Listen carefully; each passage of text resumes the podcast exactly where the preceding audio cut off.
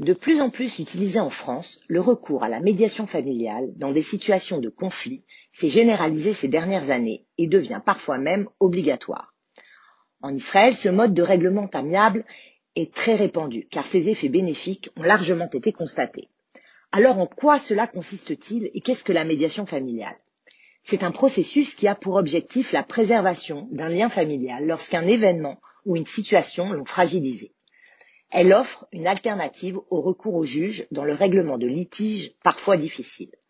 La médiation familiale permet de restaurer le lien familial fragilisé par ces situations, en favorisant l'écoute et le dialogue dans un espace neutre par le biais d'un tiers impartial et qualifié, le médiateur familial.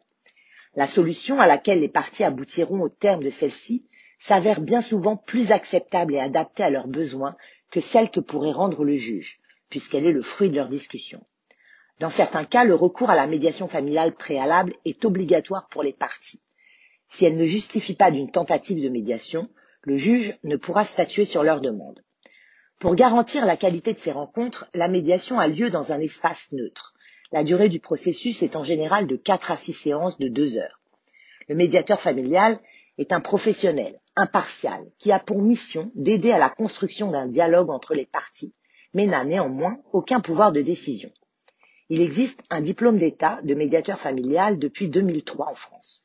Certains exercent au sein d'associations, d'autres exercent en libéral. Alors, dans quelle situation faire appel au médiateur familial? La médiation s'adresse aux couples mariés ou non, séparés, divorcés ou en instance de divorce, aux familles recomposées ou paxées.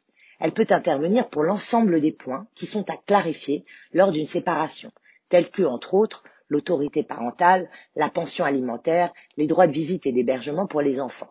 Elle peut également avoir lieu lors de conflits autour des relations entre grands-parents et petits-enfants ou entre des adolescents et leurs parents.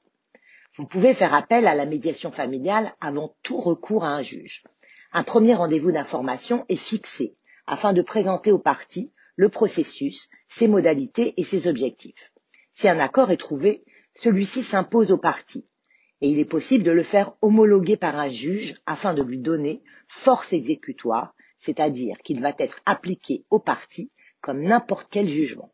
Si aucun accord n'est trouvé, les parties devront se, tourner vers le juge pour qu'il tranche le litige. La médiation familiale est une procédure payante par chacune des parties qui y participent, et c'est en principe le médiateur qui fixe le montant de sa rémunération. Le premier rendez-vous d'information est cependant toujours gratuit. Alors n'hésitez pas à vous tourner vers cette procédure amiable. Et pour plus d'informations, rendez-vous sur le site www.lamediationpourtous.fr.